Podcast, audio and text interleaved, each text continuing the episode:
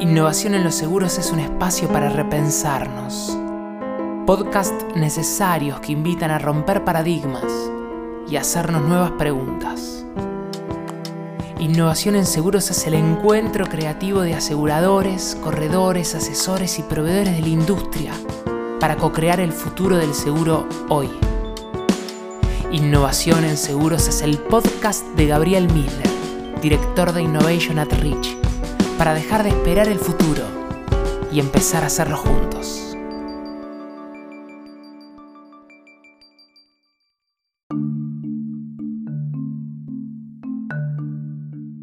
¿Tuviste alguna vez la sensación de que después de prepararte correctamente, tomar carrera y patear tu mejor penal, cuando parecía que la pelota estaba por entrar y estabas a punto de gritar el gol, te corrían el arco y la pelota se iba a la tribuna?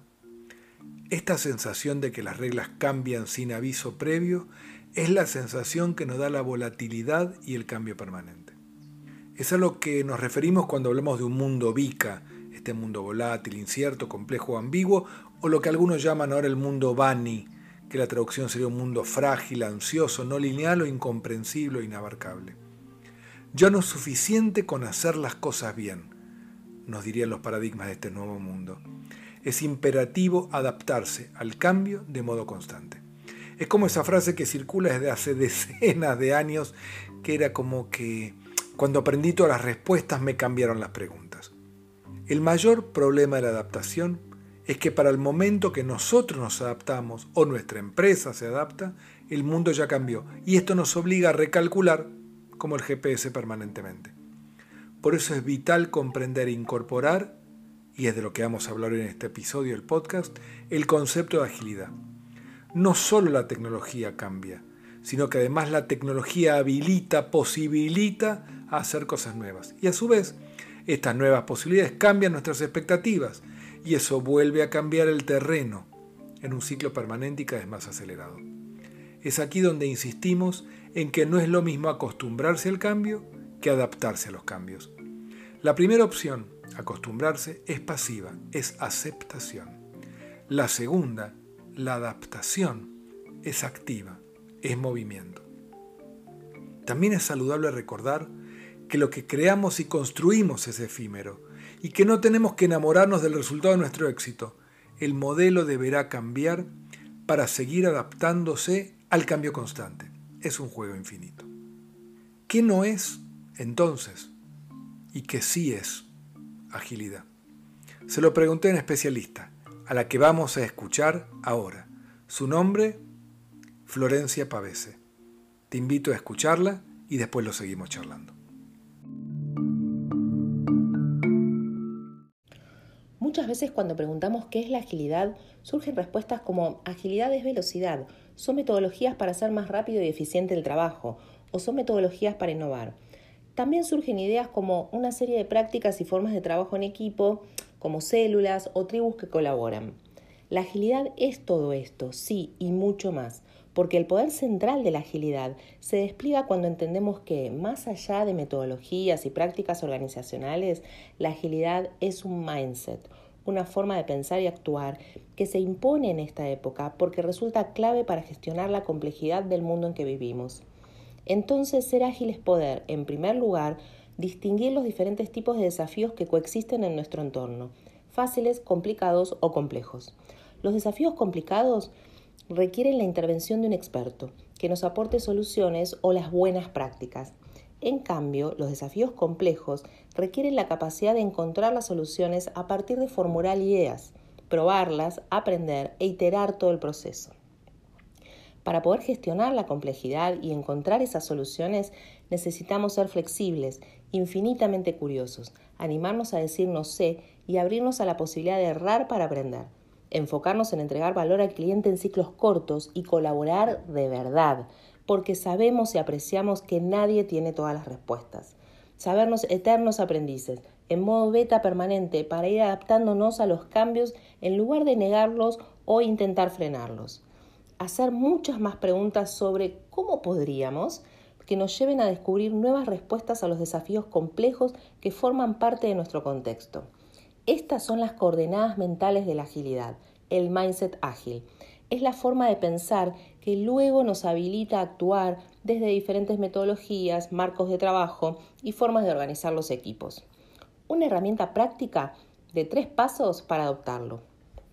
1. Enfocar el intento estratégico, suspender el automatismo para poder leer el entorno y clarificar en qué contexto nos encontramos. 2. No proyectar ni sentenciar de manera rígida un plan. Sí indagar, explorar, entender qué tenemos que desaprender para poder aprender. 3. Y último, animarse a protagonizar. En lugar de victimizarnos o repetir recetas del pasado, conjeturar, atreverse a pensar diferente para generar impacto.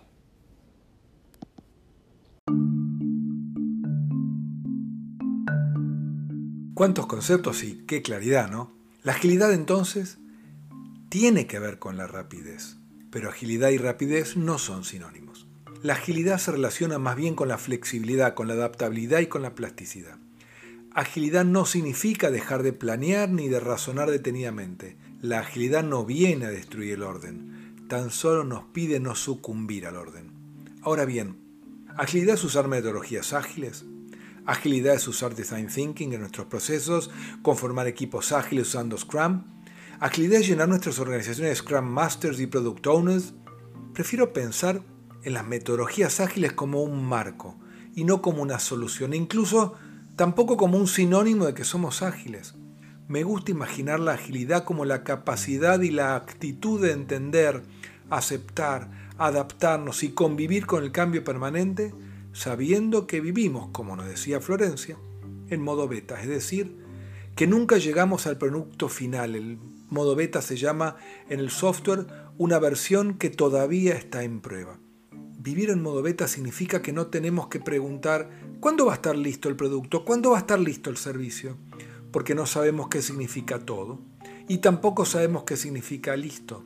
Y tal vez tampoco tengamos tan claro cuál es el producto o servicio por eso pensamos, por eso trabajamos en ciclos cortos y con foco en la mejora continua, en el aprendizaje permanente. Es muy valioso el concepto de mínimo producto viable, esa solución que funciona y que vamos mejorando y optimizando en, circos, círculos cortos y permanentes.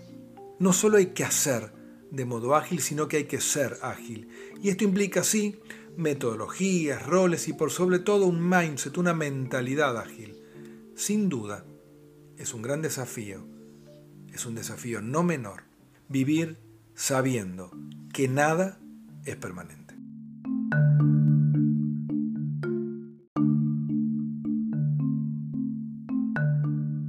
No podemos hablar de agilidad sin nombrar, sin mencionar el manifiesto ágil.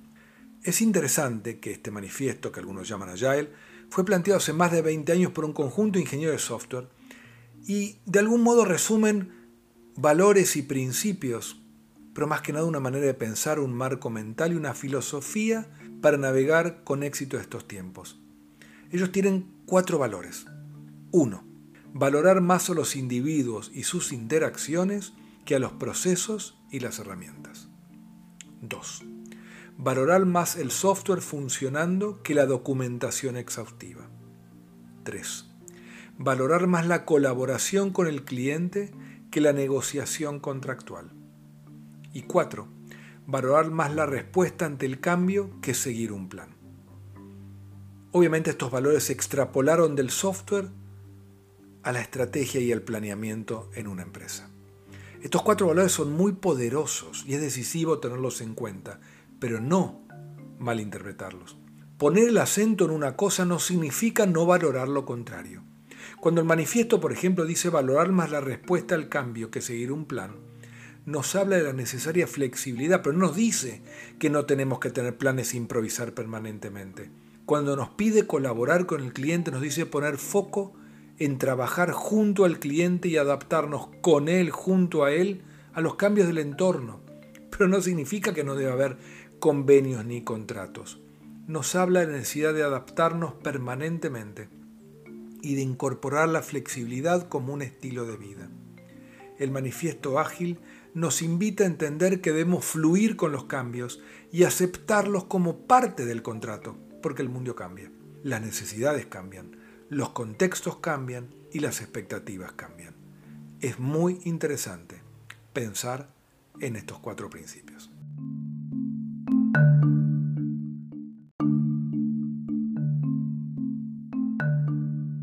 ¿Qué hay de nuevo viejo? El management tradicional se pensó bajo la premisa de que la dirección de la empresa posee todo, todo el conocimiento y que su función principal es indicar, definir y determinar cómo se debe hacer el trabajo. Este estilo funcionó en los tiempos de Taylor y Fayol.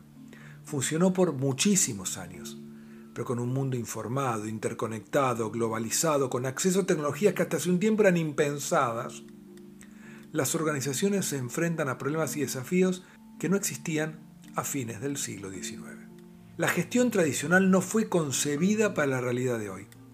La agilidad es un nuevo paradigma, una nueva mentalidad, una manera diferente de pensar y de actuar para responder a los nuevos interrogantes y desafíos que se nos presentan hoy. Y si nos animáramos a preguntar como Bugs Bunny, ¿qué hay de nuevo viejo? Tal vez la mayor diferencia es que se desvanece en las organizaciones ágiles, claro está, la separación entre el pensador y el ejecutor, es decir, entre los que piensan y los que hacen, entre los que saben y los que obedecen. Del líder de hoy se espera humildad.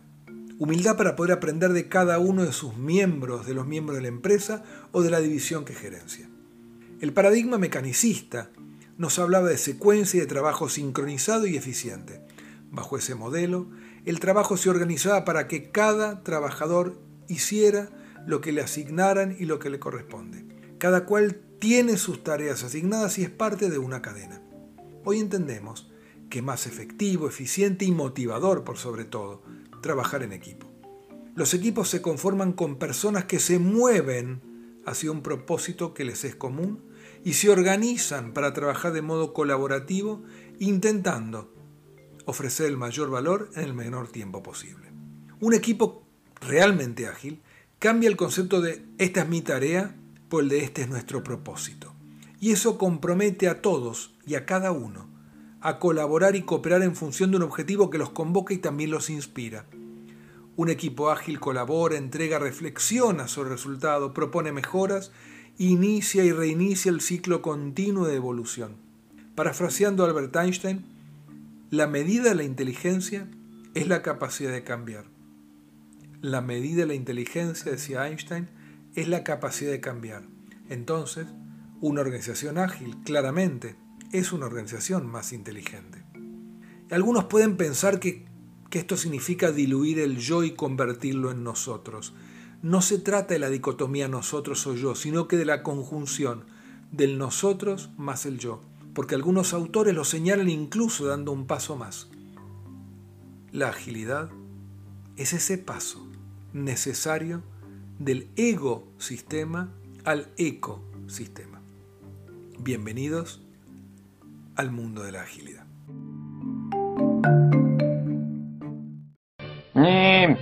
¿Qué de nuevo, viejo?